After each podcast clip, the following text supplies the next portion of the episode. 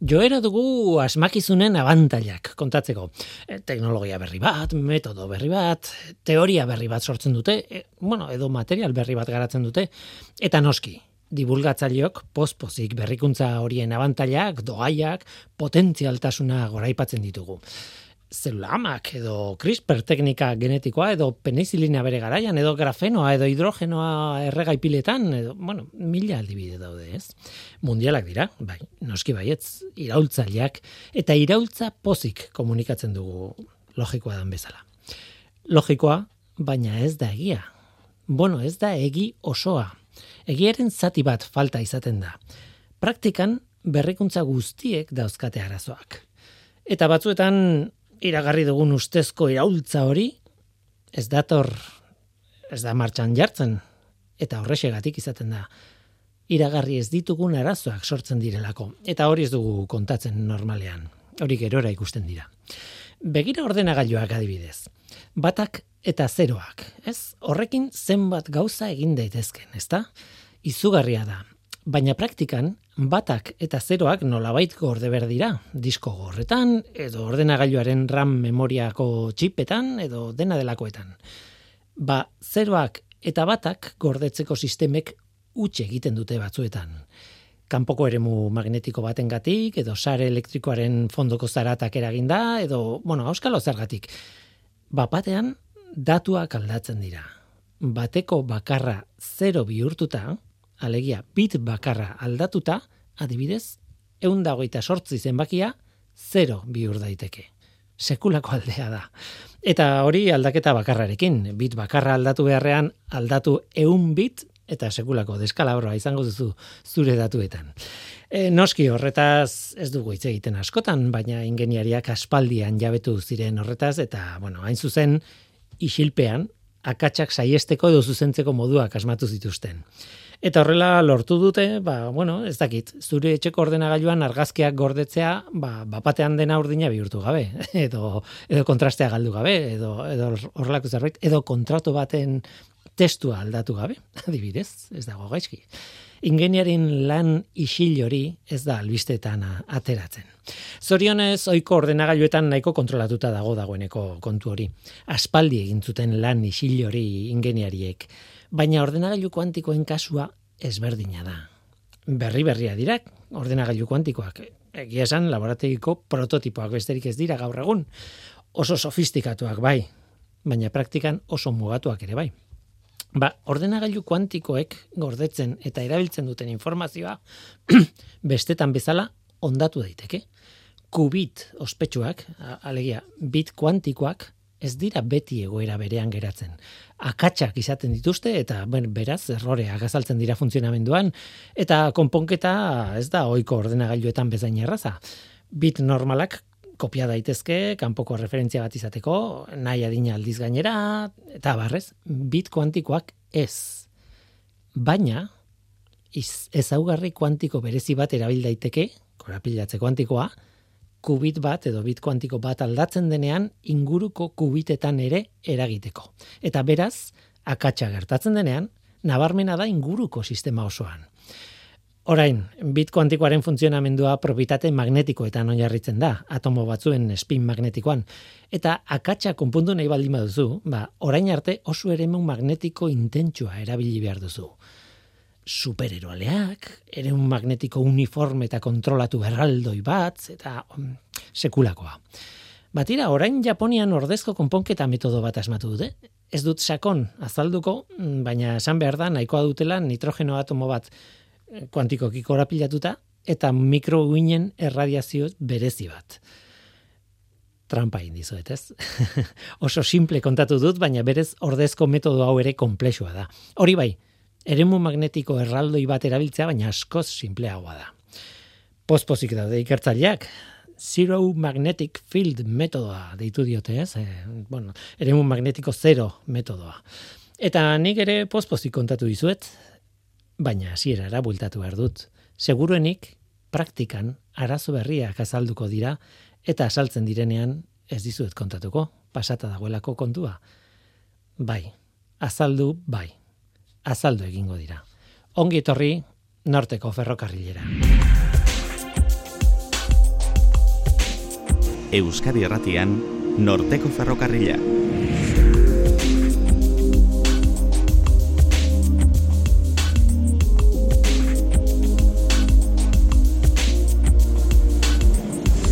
Kaixo denoi, zer moduz? Ni Guillermo Roa naiz eta entzuten ari zareten hau, Euskadi Erratia. Gaurkoan saio berezia izango dugu. Gaixotasun arraro bati buruz hitz egin behar dugu. Von Hippel Lindau gaixotasunari buruz. Ez da bakarrik arraroa, gainera gaixotasun larria da eta usten badiazue gaiztoa, oso gaiztoa da. Minbiziaren antza du neurri batean, baina ez da minbizia. Gaixotasun genetikoa da, e, mutazio batek eragin da, eta populazioan, ba, proportzioan, hogeita masei mila pertsonetan batek du Von Hippel Lindau gaixotasuna. E, Euskal Herrian badira kasu batzuk, eta hain zuzen ere gaixotasun jakin honen ikerketa sustatzeko erakunde bat sortu dute, duela gutxi, sendabide erakundea. Erakunde honen eraginez, ikerketa lerro bat jarri da martxan, ideia da terapia genikoa erabiltzea, ea posible den mutazioa hori zuzentzea, konpontzea, bueno, soluzio bat bilatzea, ez? Ikerketan hainbat ikerketa zentro daude, batetik implikatu direlako eta bestetik behar beharrezkoa direlako haiek egotea, esparru askotako ikertzaileak behar direlako. Eta horixe, gaur, sendabide erakundearen sortzailea izango da gurekin, amaia antero, eta gainera proiektuan lanean ari den ikertzaile bat, bio donostiako matxus perugorria. Oazen ba, hau da norteko ferrokarrila, zientziaz betetako hitzak.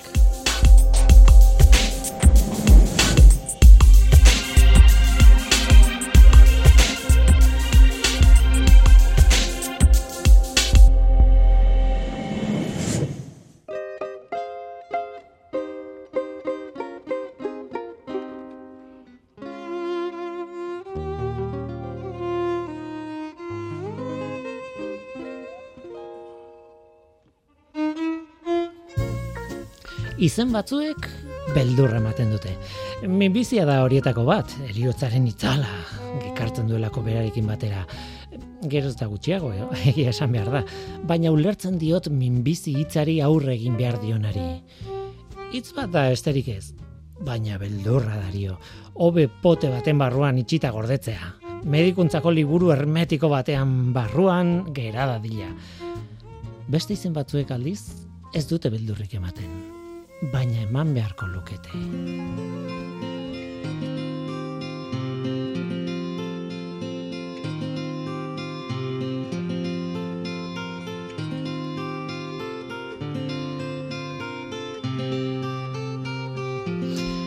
Okerrena ez jankitasuna da, ez jakitea petrala da.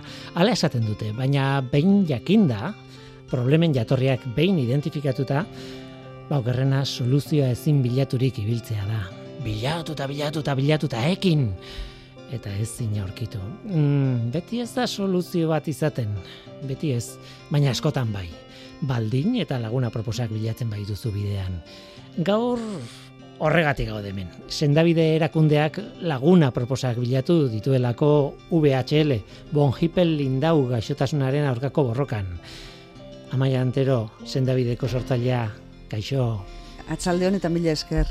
Ai, hemen zaude azkenean, ze esan behar dut, jo, noiz ikusi ginen lehenengo aldiz, bai, pandemia aurretik, pandemia aurretik hasi ginen honekin izta. Bai, behin elkartu ginenan Donostiako gros auzoa, no? Taberna batean gozaldu genuen elkarrekin, da geroztik, zenbat gauza gertatu diren. Bai, eh? Eta, eta hemen zaude, bai. Hori da.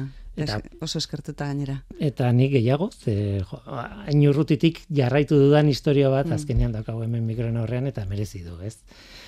Tira, zurek ez daude bakarrik, esan dugu, ez? E, biodonostian lana egiten duen, manu, Euskal Herriko Unibertsitateko ikertzailea da, berez, Matxus Perugorria ikertzailea, eta kasu honetan bide laguna. E, zuzara, e, bueno, ez lagun horietako bat aproposa, kaixo ongitorri. Hori da, asko gaude lantalde hontan orain e, involukratuta, baina bai, mm. e, ba, txalde hon, eta... Bai, ongitorri, e, poz nago, ze pixka bat, e, e, egin dezakeguna da, panorama zabaldu, ez? Eta ikusi pixka bat, e, ze problema dagoen, nola dagoen kontua, baina batez ere ekipoaren ideia eman, ez? E, e, gaixotasun hauekin jo beti gertatzen da, ez?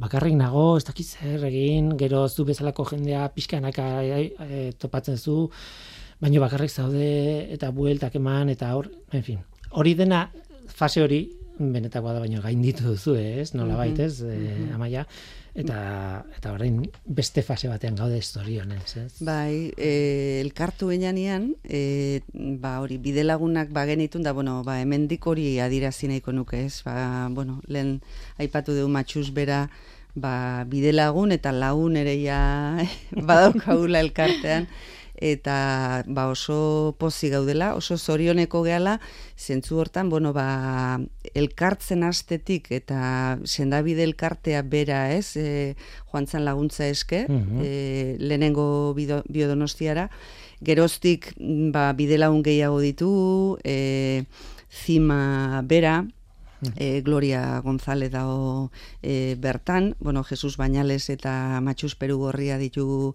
e, biodonostiatik, e, zik biogunetik e, edurne berra, e, EHUtik ere e, Patrizia Espitxu eta bera, e, onkologikotik e, ander urutiko etxea zuzendaria bera, en fin, oso e, bide lagun... E, eta kasua batzuetan, ez, beraien lana ez da, hau, baizik eta daude, zaudete, matxuz, nahi duzu, nahi duzuelako, edo edo ikusten duzuelako honetan zerbait ekarpenen bat egin dezakezuela. Hori da, hori da. Bai, hasiera hasieratik ikusi genuen hor e, ba, laguntzeko aukera handia genuela, zezagutzen genuen ba, e, VHL-ekin zuzenean lan egiten duen jendia ere bai, mm. eta bueno, gure lana batez ere biodonostieko bikerlarion lana izan da pixkat, ba, ba, e, jendea bateratzea, eta bueno, ba, proiektu bat hortikan sortzia, baina esan barra dut, ba, e, bultzatzaile nagusienak hemen e, sendabideko kideak izan direla, mm eta maila bereziki. Maila bereziki. Mm. Egia esan, hmm. e, zuentzako, pentsatzen dut, e, hori liburu, medikuntzako liburu hermetiko batetik ateatako ze hori, baina benetan, errealitatera atea da, benetan, ez? E, hori da, honek jartzen zaizu, jartzen dizu, ez, errealitatea zure aurrean, askotan laborategian lan egiten dugunok, eta pazienteak ez ditugunak ikusten, ba, ez dugurrelako bizipenik eukitzen, ez? Eta kasu hontan, ba, sendabide atzean dugula, ba, realitatea aurrez aurre ikusten dugu, eta horrek egiten du ba e, oindikan ere ba, gehiago empatizatzea gauzakin eta eta lagundu nahi izatea. Mhm. Kontatu dezaket nola elkartu garen orain e, estudian sartu baino lehen elkarri ikusi duzue eta sekulako besarkada eman duzue. Ez da baden bora elkarrekin lanean ari baldin bazarete ere, noiztik eta elkarrekin? pandemia osoa bai, bai, bai, bai, gehien hoi gertatu zaigun bezala, ba, pandemia aurretik e, presentzialki elkartzen ginen, eta geroztik ba hori mm zailtasun hori izan dugu eta gero geroztik ere aste hontan bertan izan dugu azkenengo bilera eta mm online egin dugu.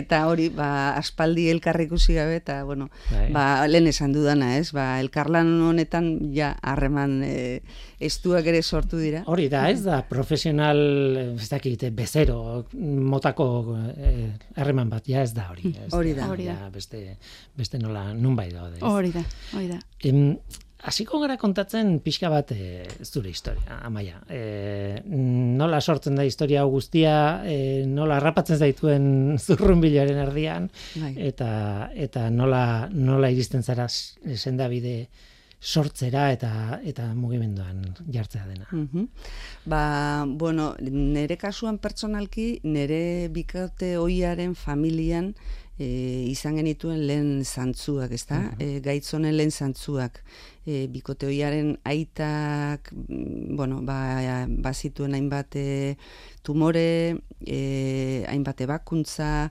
e, eta poliki poliki, e, bueno, ba, beste seme batek e, gero bidean ere ba, sortu ziren e, tumoreak, eta bueno, ba, sintomak, eta azkenean e, erabaki izan e, diagnostiko genetiko bat egitea, eta orduan izan genuen ja izena, ez? Gertatzen zenari izena, e, jarri genion eta orduan ba jabetu ginen ba ez zirela tumore solteak baizik bueno ba horren atzean bazegoela logika bat eta zergati bat ez? Eta Ka, horrek ematen dizu nora heldu e, baina baita ere e, nolako larritasunean zauden neurtzeko modu bat ez? Bai eta lehen esan duzunazuk ez? E, ba, gertatzen denari izena jartzen diozunean eta eta zergati eulertzen duzunean ba, kolpe bada, e, bai, hori ez du e, ez, ez da okentzik, baina behintzat badakizu, ez da, e, zeren aurrean zauden. Gero gure kasuan e, e, bi seme ditugu, eta horietako batek ere garatu du e, VHL, eta geroztik, ba, ba, bueno, ba, moduan, ja, ba, mm. sortzen den implikazioa, bueno, ba, ez, ez da azaltzik, ez da. Eta orduan ba, bai, ba, ja, gure kasuan ba hori, e, familian ebakuntza asko e, eta tartean eriotzak ere bai eta bueno, ba, momentu honetan ba hortxe e, ba buru belarri e, implikatuta danok ba guzti honi konponbide bat topatzeko. Gainera erentziaz e, transmititzen den gaixotasun bada, bueno, gaixotasun genetikoa kontatuko dugu, e, zer den eta non datorren eta hori dena, baina egia da bueno, erentziaz den e, gaixotasun bat e, denez, e, ba, claro, horrek e, ondorio batzu ditu, ez? Urrengo belaunaldietara begira jarri, jarrita dituzu begiak, hori da. E, aurreti datorrena, osea, Bai, eta ja, e, elkartea e, eratzen dugun momentutik ez da gure ingurua bakarrik ez, ja beste hainbat afektatu ere ezautzen ditugu, loturak sortzen dira, eta, bueno, ba, momentu hontan gure kompromisoa baratago doa ez da, eta bai, da konponbide bat, momentu honetan e, ba, gaitza bizi duten afektatu entzat, zalantzari gabe, eta etorkizunerako ba, ba konponbide bat e, topatzeko. Zer denbora dara mazu historia honekin? Bueno, guk hau e, honen berri izan genuela, ba, ba laro malauan e, honekin, baina elkartea bera, e, gero mhm. behar badaitze ingo dugu zehatzago uh elkarteari buruz, ez da, 2000 eta emezortzian sortu genuen, sendabide elkartea, baina aurretik e, gutako batzuk ere e, Espainiako Espainia mailan ere bada beste elkarte bat. Uh Alianza de Familias e, Bonjipe Lindau eta hoiekin ere harreman handia daukagu. Eta hoiekin ere e, ba hasi ginen ja ba, bai, pixka bat e... beti oso ondo hitze indiazu gaiei buruz eh? bai, oso, oso jende ona bai bai eta ezinbestekoa da. Elkarlana beti da e, garrantzitsua baina hemen garrantzitsua baino ezinbestekoa da. Mm. eta han ere bueno ba bada ba, badira pertsona guretzako erreferenteak eta ba etengabeko harremana daukagu beraiekin bai, bai. Tira, gaixotasun arraro, e, zera, termino horren barruan zelkatzen dugu hau, ez? E, datua eman behar dugu, nik, bueno, lehen eman dut, e, baina hogeita masei mila tik batek, populazioan, oroar, estatizikoki, badu gaixotasun hau, e, eta, bueno, e, horregatik, ka, hori zer da, asko edo gutxi, ba, hori erantzun hori jasotzeko erabiltzen dugu gaixotasun arraro terminoa, ez? Nola, bai, matxusek baiet baiet buruarekin, ez? Que, claro, e, ez da berdina, e, denok izaten duen gripea, ez dakit, denok edo gehienok, edo horrelako zerbait, eh? Horrelako zerbaiten aurrean, jo, batetik logikoa da ez ikertzea hainbeste, ze jende gutxik daga, baina bestetik nola utziko dituzu, ez? E, laguntzari gabe, ez? Bai, ados. Osea, horrelako... Horrekin guztiz ados. Askotan, e, hori gaixotasun arraro bat izateak ekartzen du, ba, ikerkuntza e, ondirik ez egote atzetikan, eta ba, horregatikan behar dira horrelako e, egoerak edo lantaldeak sortu, ze honen ezean ez dago, ez dago hori e, sendabiderikan, horrelako mm. gaixotasun arraro entzako ez. Tristia da, baina horrela izaten da, gehienetan. baina zu bezalako profesional bat entzat gainera horrek mm. esan nahi du, e, behar bada horretan etzea la espezializatuko berez. Bai, hori da, hori da eta ordan e, nolabait e, zure denbora estran egin behar zu bai, bai, nolabait, bai, ez? E, bai. Egoera horretan zauden zuzen ere, ez? Bai, bai, hori da. Hmm. Bai, momentu honetan hori, ez? Lehen sartu horretik ere aipatu dugu, ez? Eta nik hori nabarmendu nahiko nuke, ez? E, ikerlariekin batera osatuta dugun lantalde horretan, e, ba, voluntarioki mm, daudela beraiek, eta hain zuzen matxusek esaten zuenatik, ez? E, gaixotasun arraro hauen e, ba, arazo eta era berean erronka nagusia da, e, ba, ez dela bideratzen ba, beste hainbat e, gaitzetarako bideratzen den bideratzen diren baliabideak. Orduan e, gu geuk e, topatu behar ditugu. Bai adituak eta eta eta bai bestelako baliabideak, ez? Eta hori da. Oazen kontatzera zer den, ez? E, izan xelebrea duen e, gaixotasuna da, von Hippel lindau, duela gutxi, dokumentazioa iten nintzenean, e, bueno, jakin dut eh, irakurri dut lehenengo aldiz mm, bi abizen direla, von Hippel eh, meretzigarren mendean eh, topatu zuen, gaina oftalmologo bat zen, uste dut, okerrez banago, bai. eta beak topatu zuen begian, eta la, ez, eta eh, gero lindau, ja hogei garren mendeko mediku bat zen, okerrez banago, eh, baina eh, nola baite eh, pixkanaka, claro, emeretzigarren mendea, hogei garren mendearen hasiera, hor hasi ziren, nolabait ordenatzen ideiak zer ote da nau eta zer ez den. E, badakigu tumoreak egiten dituela baina ez da zehazki minbizi bat ez dakit zuetako zein galdetu barri dan. Zer dan? E, e, zer da gaixotasuna von Hippel lindau gaixotasuna sindromea. Bai, ba, pixkat gainetikan e, esplikatzeko, bon, lindau gaixotasuna edo afekzioa, e, zuek aipatu bezala, e, erentziazko edo genetikoa den sindrome familiar arraro bat da, e, non zenbait minbizimota pairatzeko predisposizioa handitzen den, bere bereizgarritasuna gorputzeko organo ezberdinetan sortzen diren kiste, tumore, on, mm. zein txar, txar, txarren agerpena dira, batez ere maiztasunez ikusten dira retina eta sistema nervioso zentralean agertzen diren tumoreak, edo emangioblastomak deitzen direnak, eta giltzurruneko zelula argien kartzinoma besteen artean, hoiek dira frekuente, mm. frekuentzia handiarekin ikusten diren tumoreak. Tumore hauen bereizgarritasun nabarmenena e, izaten da beraien baskularizazio maila handia. Uh Tumore hauek oso baskularizatuak izaten dira. Batean odol lodi pila bat bai, hori da. Bai. Eta aipatu bezala, e, ba, gaixotasun genetikoa da, eta VHL deitzen den genean, e, gertatzen diren mutazio ondoriz e, sortzen, da, sortzen da gaixotasun hau, eta gaixotasun hau klasifikatu barko bagenu, e, gaixotasun autosomiko dominante, e, bat da, bai? Zerk esan nahi du honek? Ba, gaixotasunak autosomikoak edo sexuari lotuak egon daitezke, kasu honetan VHL genea e, irugarren kromosoman kokatzen da, eta ez dago bere e, sexuarekin lotuta, edo zen... E, bai, gizonezko zen emakumezkoak hori da, izaten, dute, bai. izaten aldute. Eta dominante izateak gene horren kopia bakar bat mutatua edo akasduna izatea gaixotasuna garatzeko nahikoa dela esan nahi du. Bai, aitak edo amak transmititzen baizu. Hoi da. Kopia txar hori, Exacto. Hori da. Okay, ez duzula behar biak. Bi kopia eh, akatzun, hori da. Hau da, gaixotasuna duen pertsona bakoitza, gaixotasuna duen guraso bat izan du normalean, eta aldi berean, egun da, berrogeita marreko aukerak daude, por, aurrak mutatutako genea jasotzeko ere bai. Claro, claro, dominantea baldin bada. Claro.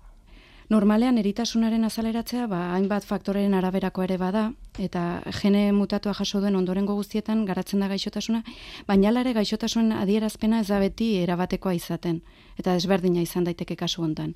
Hada tumoreak izaten aldia desberdinak ere, e, famili berdin batean ere garatzen diren tumoreak. Claro, eta toki ezberdinetan gainera, barkatu, eta toki ezberdinetan pertsona berenga, eh, batengan, esan baita dute. Ere, baita ere, Agertu daiteke, okerrez banago oso tipikoa da giltzurrunetakoa, ez? Baina, baina agertu daiteke toki batean, eta handik sei urtera beste toki bate, e, hori da, hori da, hori da, hori da. Horregatik, esaten una hasieran usten bai, badiate, baiztoa dela, ez? Komplexua da, bai, mm. hori da, ez? Eren matxusek esan du bezala, nerviosisteman, ba hori, ez? Azaldu daiteke bai medulan, bai zerebeloan, e, retinan, e, giltxurrunetan, e, pankreasen, e, belarrietan, e, gizonezkoen kasuan e, testikuloetan, en fin, e, komplejua da. Komplejua da. Eta bai. horrek esan nahi du ere, komplexua izango dela diagnostikoa bera, ez? Zer gertatzen nahi da hemen, ez? Bapatean tumore bat topatzezu, bale. Ordan lehenengo gauza logikoa da esatea, hau minbizi bada. Bale. Hmm. Baina behar da, ez da min bizi bat. Esan nahi dute, noiz konturatzen zaren, berez e, VHL den, ez? Hori, ez dakite, karo, kasuak, kasuak oso gutxi direlako, ba, igual ez, ez duzen beste ikusi, baina, baina ez da erresa, ez diagnostikoa. Bai, hori da, ba, gaixotasun genetiko gehienak e, ba, jaio berrietan edo hortzaroko lehen urteetan diagnostikatzen dira. Hala ere, gaixotasun batzuk baliteke pertsona heldua izan arte e, ez detektatzea baitare. Orduan, e, familia historia jakin bat izan da, posible da ondorengo belaunaldiak e, ba, gara litzateken garatzen aldituzten gaixotasuna aurre ikustea. Horrela, ba, e, medikuek ba, proba espezifikoak egiteko aukera izaten dute gaixotasunen arabera, eta horrek batez ere, ba, VHLren kasuan, e, ba, segimendu estu bat egiteko aukera ematen die. Batez ere, tumore hauen e, ba, presentziaren diagnostiko goiztiar bat egotea, eta zirujeren bitartez kendu alizatea edo tratamendu espezifikoak ere e, eman alizatea pertsona hauei.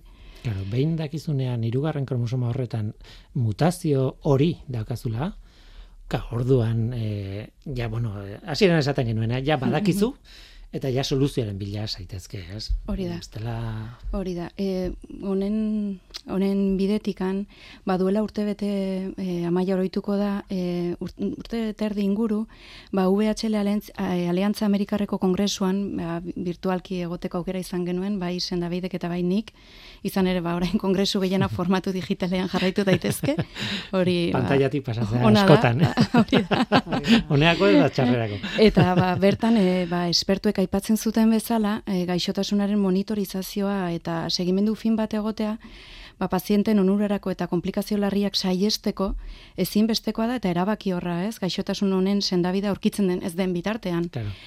Eta hori diagnostiko aldetik esaten aldu dana, ez? E, hau da, diagnostiko goiztiar bat egotea klabea da, gero segimendu fin bat egiteko e, gaixo hauei, ba, e, sendamendurik ez dagoen bitartean, ba, ba, kirurgia bat izateko edo... Nik hemen igual gehituko bai. nukena da, matxus esaten mm danari, hori dela hain zuzen une honetan dagoen arazoetako bat.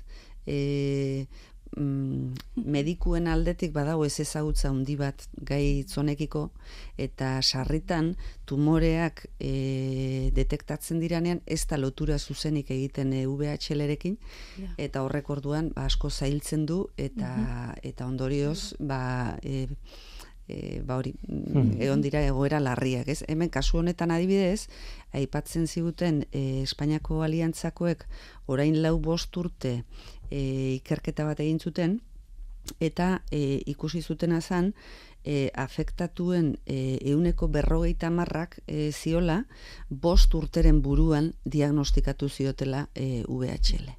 Bai? Orduan ba, ba horrek eh, moteltzen du eta eta mm. komplikatzen du, ez? E, paziente bakoitzaren e... Baina vuelta emango diot nik, e, nola baitez, e, minbiziaren antza daukan e, gaixotasun bada, tumorak egiten ditulako, eta, bueno, hasieran matxusek esan duena, ez? E, e, zera, tumorea e, benignoak zein minbiziaren, o, bueno, ez dakit, izkuntza teknikoa... Kantzerosoak, kantzerosoak, bai, bai, bai. bai utzi dazu esaten, e, zuk aipatzen zen idana, maia, e, azkenean, e, hor badagoela mutazio bat, e, bueno, jatorria, arrazoia, mutazio bada, Baina, mutazio hori edo eredatu dezakezu, edo gerta daiteke. Zuk mutatzea, ez? Osasuntxu izatea, eta bapatean, pak, mutazio izatea.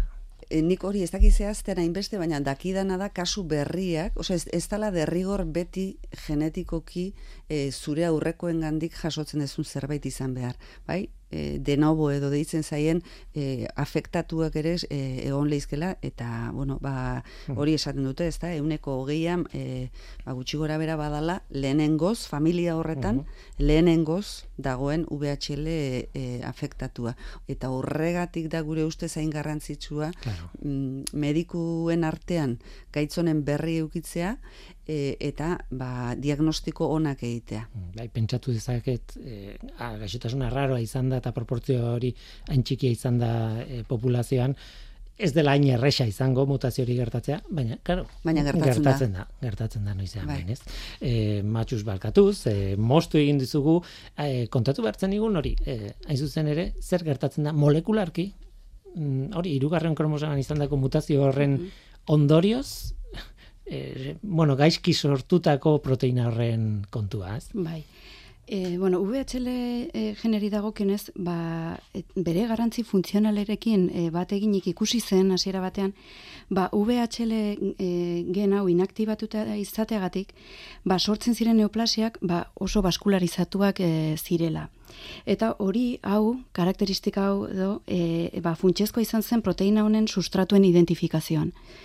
Ze VHL ba, angiogenesi edo baskularizazio prozesuan garrantzitsua den ba, IF e, deitzen diren proteinaren degradazioan parte hartzen du, eta beraz ba, VHL proteinan akatz edo mutazio hauek egotea, IF edo hipoxia inducible factor deitzen diren proteina hauek ez degradatzea e, ekartzen du, eta beraz ba, angiogenesi prozesu etengabe aktibatuta e, eukitzea du ondorio. Hmm.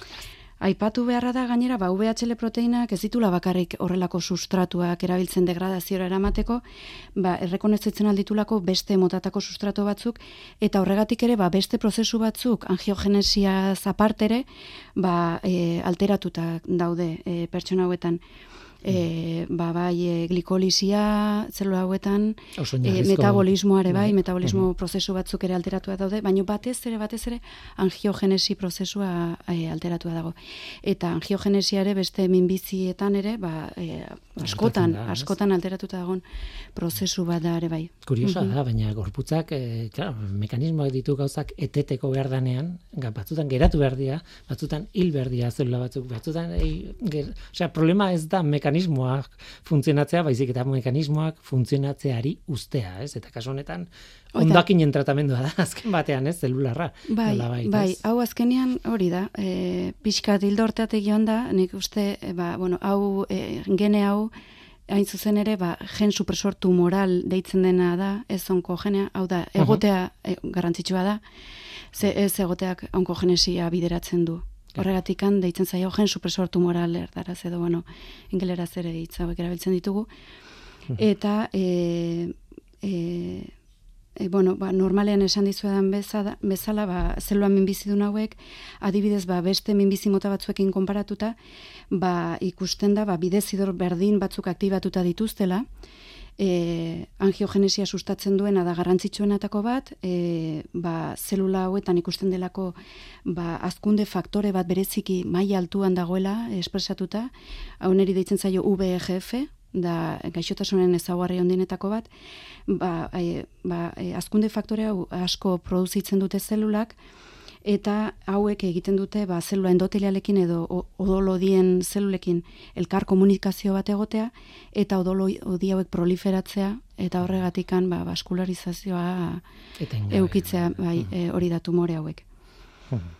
Horrek erantzuten du nire hasierako galderari ez, ze antzeko tasna da. minbiziarekin eta eta bai. balio digun minbizian egindako ikerketak Kaso honetan, mm bai. Claro, bai. ez da horretan balio digu, claro, adibidez jatorrian ez digu balio, ez? Em... Bai, horren hildora, e, ba, esan dezakegu, zentzu honetan, ba, beste bizi batzuetan ikusten ditugun prozesu berdintzuak ikusten ditugula aktibatuta, eta orain arte VHL gaixotasuna, e, duten pazienteak eta minbizia garatu duten pertsonaetan batez ere, ba, bidozidor hauek blokeatzeko erabiltzen diren terapia dirigituak e, probatu egin direla entzaiu kliniko ezberdinetan, ba, beste minbizi mota batzutan probatu diren bezala. Berdin berdina droga berdinak erabil izan dira. Adibidez, ba, VGF e, hau azkuntza faktore oneri erantzuten dioten errezeptoreak blokeatzeko, eta eta bar eta barrez, baina orain arte behintzat ba arrakasta mugatua izan dute tratamendu hauek. Baina, e, bueno, positibo izan nahi nuke gaur ere, eta, bueno, orain berriz, pues, notizi oso onak ditugu, mm. e, amaiare, ba, e, badaki, amaiak ere, e, Aliantzia, Aliantza Amerikarreko kongresu hartan ja lehen e, maitzak e, presentatu zituzten, gaur egun ja lan hori publikatuta dago, eta e, Ameriketako FDAk ja aprobatu du tratamendu bezala, eta izan ere, ba, e, duela gutxi hain zuzen ere, ba, hi familia, ko e, kide den jito salfa deitzen den proteinari zuzenduta dagoen e, tratamendu bat edo inhibidore bat probatu izan da, eta e, kartzinomarren alan, ba, izugarrizko e, e, resultatuak edo maitza onak izan ditunak, eta alde hortatik, ba, nik uste pozik egon bar dugula, oso pozgarria da, oindikan faltako zen ba, hemen ere aprobatzea, oindikan ba, e, fedeak aprobatu du orain txen, mhm. baino horire notizi oso ona izan da, ze oso ondo erantzun dute pazienteek, tratamendu berri ontara, baina guain arte egon diren tratamenduak, ba, izan dire, hori beste bizitan erabaili izan direnak. Claro, claro, eta hori da, eta, ba, mm. bueno, Bai, hemen igual, aipatu nahiko nuke, e, gaixotasun honen kasuan, e, daukagun e, bai ez kontundentetako bat dala gaur gaurkoz ez dauka sendabiderik, ez daukagu sendagairik e, VHL-erako. E, hortik abiatzen gara, ez? Beste gaitz batzuen kasuan gaitza daukazu, baina badao e, sendagaia, badao sendabide bat, hemen ez dago sendabiderik gaur gaurkoz e, matxusek esan duen moduan mundu mailan ikerketa ugari egiten ari dira eta eta hori da guk behar duguna eta eta eskatzen duguna e, beltu zifanena da e, zentzu hortan berri hon bat e, bai. guretzako beraz nun daude e, momentu hontan e, heldulekuak gaitz hau daukaten afektatu entzat, ez? E, ba, heldulekuak daude lehen esan dugun moduan e, e, diagnostiko goiztiar batean, hor e, hori goiztiarra izatea hmm. eta hor dauden protokoloak e, jarraitzea batetik eta gero e, zirugia hmm. zirugia tumore hauek e, ba hori, e, gehienak mm, sintomak ematen dituztenean e, estirpatu egiten dira eta beraz beste klabe importante bat gure kasuan da afektatu hauek esku honetan egotea.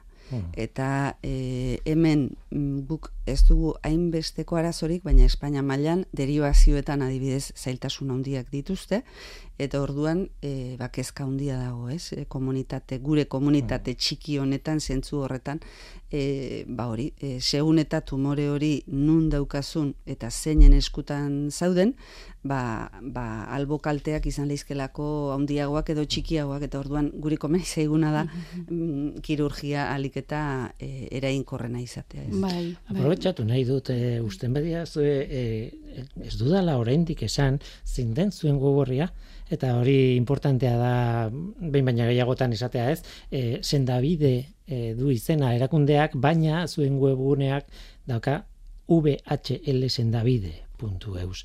Esan berdaz, sendabide.eus, ek, eramaten zaitu beste toki batera. Hori da. Eta, eta horregatik, horregatik VHL horretik. VHL sendabide eus. Eta e, horren arira gainera galdetu nahi dizute sendabideren beraren historia eta kontatzearik bai. e, oso mm, be, komatxon artean berandu ez? Asko kostatu zitzaizuen martxan jartzen ez? Bueno, badauka igual e, arrazoi bat, ez? E, horrek. mm, lehen esan dudan moduan mundu mailan e, elkarte desberdina daude. E, gurea oso txikia da eta oso berria da, baina mundu mailan badira e, ba, elkarte asko e, gaitzonen inguruan. E, esango genuke indartzuena e, estatu batuetakoa dela.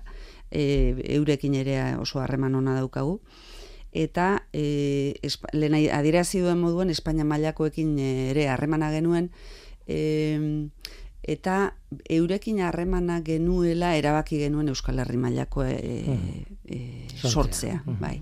Zergatik erabaki genuen Euskal Herri mailan sortzea.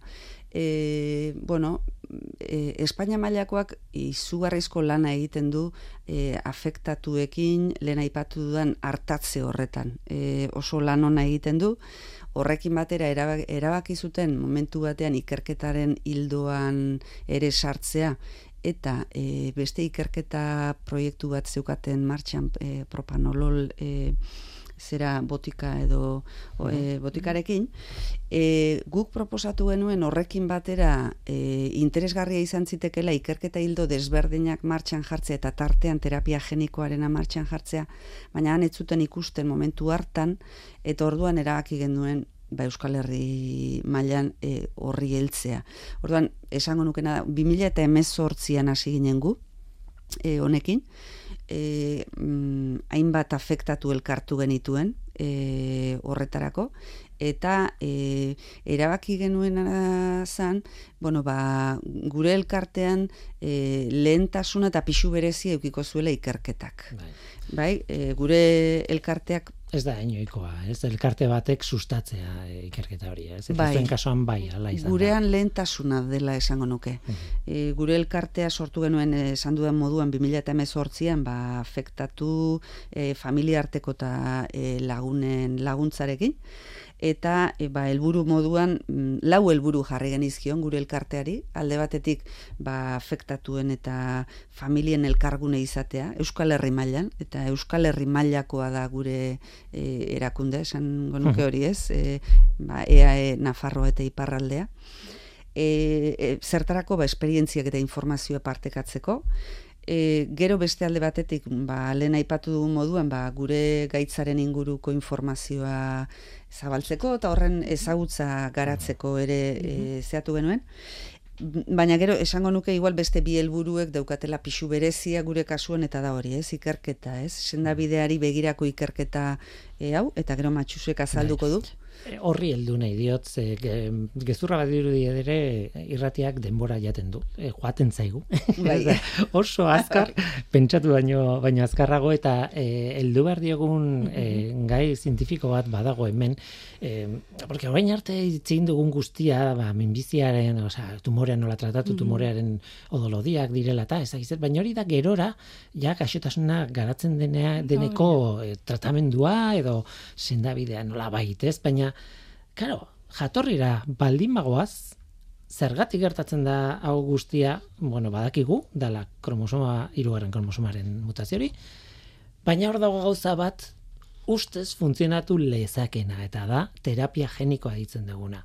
Gaizki dago kromosoma, bagoazen ondo jartzea kromosoma. Hor dago gakoa. Ze, simplea, eh? Ze simple esatea. Bai, baina horrela begiratuta. Problemak, bueno, kromosoma bat aldatzea, ez da erresa, mutazio bat aldatzea ez da erresa, tok behar dan tokian, normalean virus baten bitartez egiten da, virusaren barruan nahi duzun e, zati genetikoa sartzen da, berak sartu dezala, infekta dezala, hori guztiak, e, teoria oso erresa da, praktika ez da batera erresa, eta ez du funtzionatu hain, hain bai, ondo, ez, bai. kasuet, orain kontatuko iguzu, mm baina, klaro, ez da bakarrik hori, gainera, da, gure gorputzen zelula bakoitzak daukala kopia bat. Orduan konpondu behar duzu kopia guztiak. Zelula guzti guztietan sartu beharko zenuke. Eta beste gaixotasun batzutan, ba, esate duzu, hau, begiko gaixotasuna da. Ba, bale, ba, orduan begi, begiko zeluletara, noa? Baina kasuntan ez, gorputzaren, gorputzaren ez tokitan nago, ez? Bai, bai, alaxe da. Bale, nik arazoak bota ditut. Orain zuk soluzioak bota, matxuz, mesedes. Bueno, ba, zueka ipatu bezala, ba, VHL-eren inguruan ikerketa ugari egiten ari dira mundu mailan, ba, izan ere ikerketa gaitza honen kasuan ezinbestekoa delako. E, baina bereziki garrantzi berezia du terapia genikoak gure ustetan e, ba, gaitza genetikoa izanik, ba, diru irtenbide sistemikoa ba, terapia genikoa izango litzatekela, uh ez? Zuka ipatu duzun bezala. Eta beraz hemen dator ba, gure terapia genikoarekin lotuta dagoen ba, proiektuaren proposamena, ez? E, bueno, aipatu nahi nuke, hasiera hasieratik proiektu honen sustatzaile garbiak izan direla Amaia eta Sandebeide asoziazioa, ze beraiek elkartu gaituzte, beraiek ja ikusten zuten terapia genikoaren erabilera soluzio moduan, orduan, eta e, ba, beraiek izan ziren Euskal Herriko ba, eragile desberdinak elkar lanean jarri e, zituztenak, ba, ekosistema txiki bat sortuz, honi aurre egiteko, eta bueno, ba, orain sortu dugun taldea interdisciplinarra da, eta agente dorakunde desberdinak elkarlanean e, jarri gaituzte. Gipuzkoatik biodonostiatik ikerlari pare bat gaude, gibelean lan egiten dugu, baina bueno, gure konozimenduak ere aplikatzen alditugu.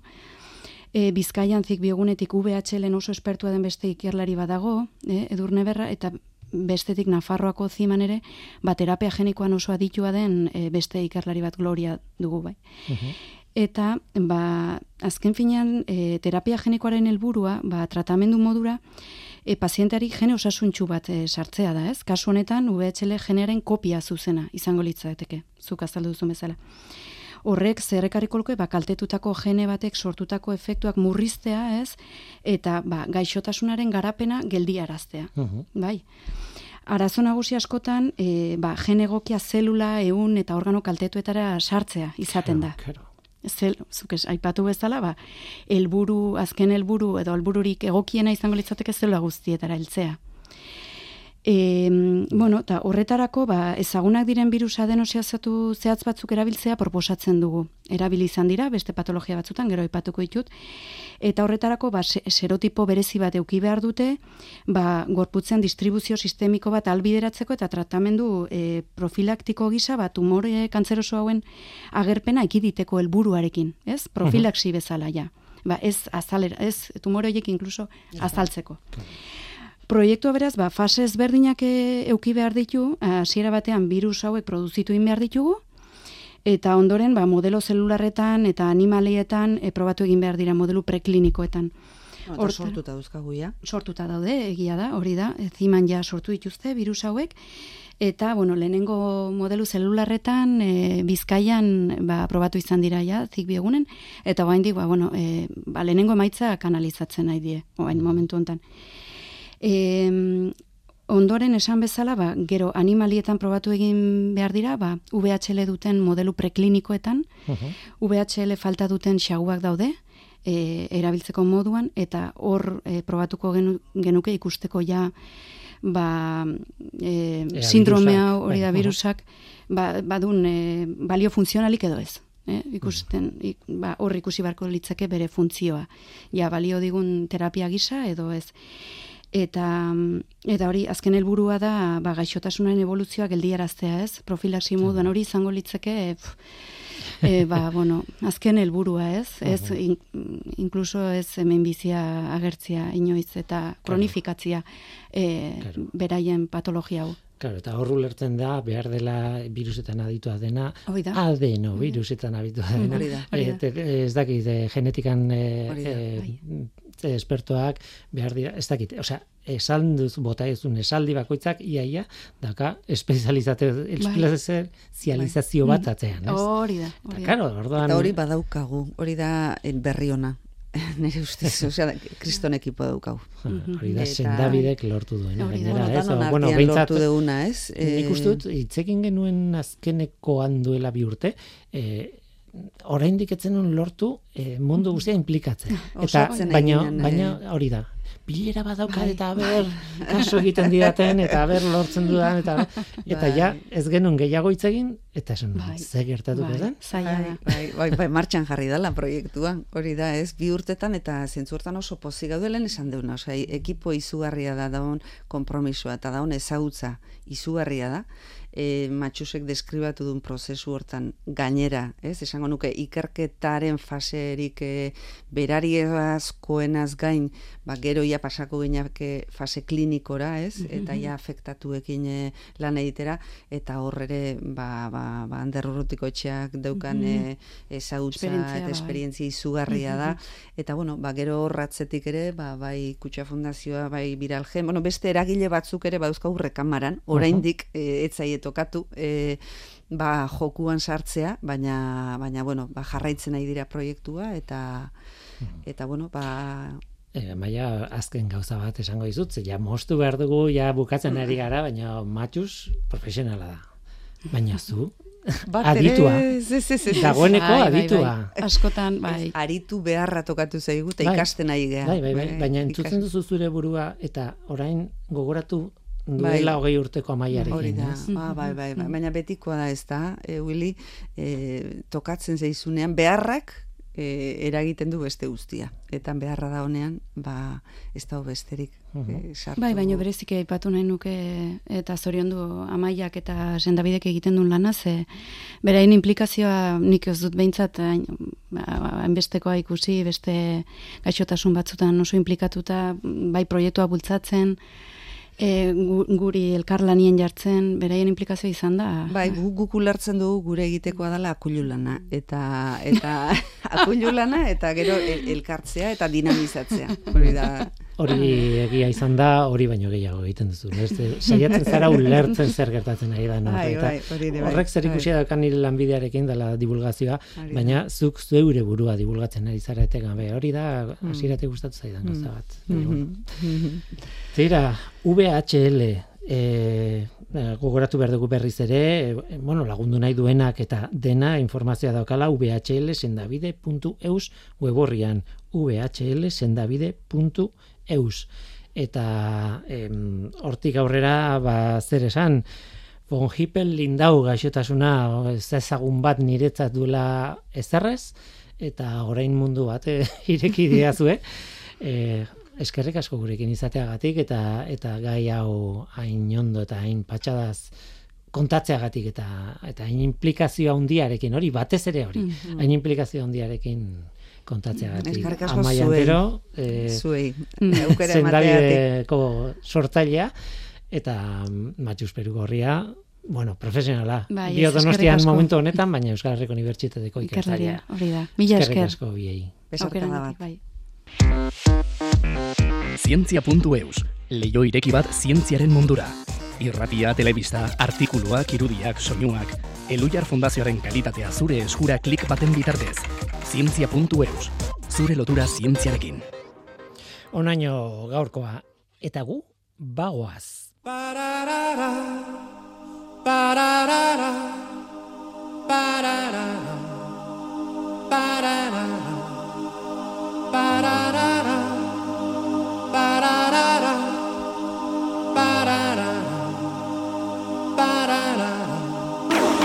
Gaur gurekin Amaia Antero eta Matxus Perugorria. Biei eskerrik asko eta eskerrik asko zuri ere bai entzule. Gurekin izateagatik. Badakizu, gu hemen gaude. Norteko, abildua, eitb.eus. Gaur teknikariak Mikel Olazabal eta Mikel Aldama izan dira eta mikroren aurrean ni Guillermo Roa. Eluiar zientzia taldearen izenean. Datorren astean gehiago, ondura arte ondo izan. Agur!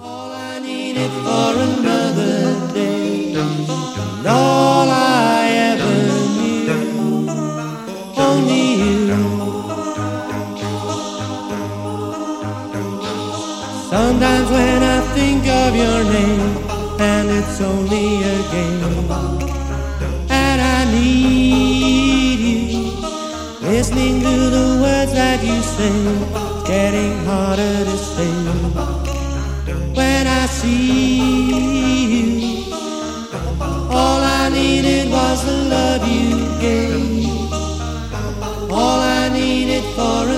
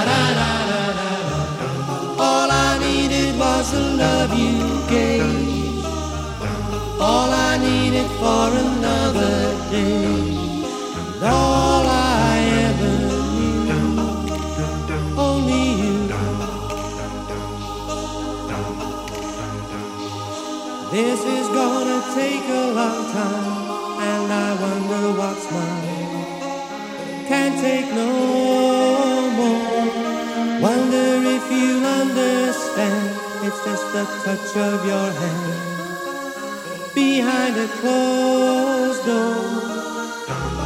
I needed was the love you gave. All I needed for another day.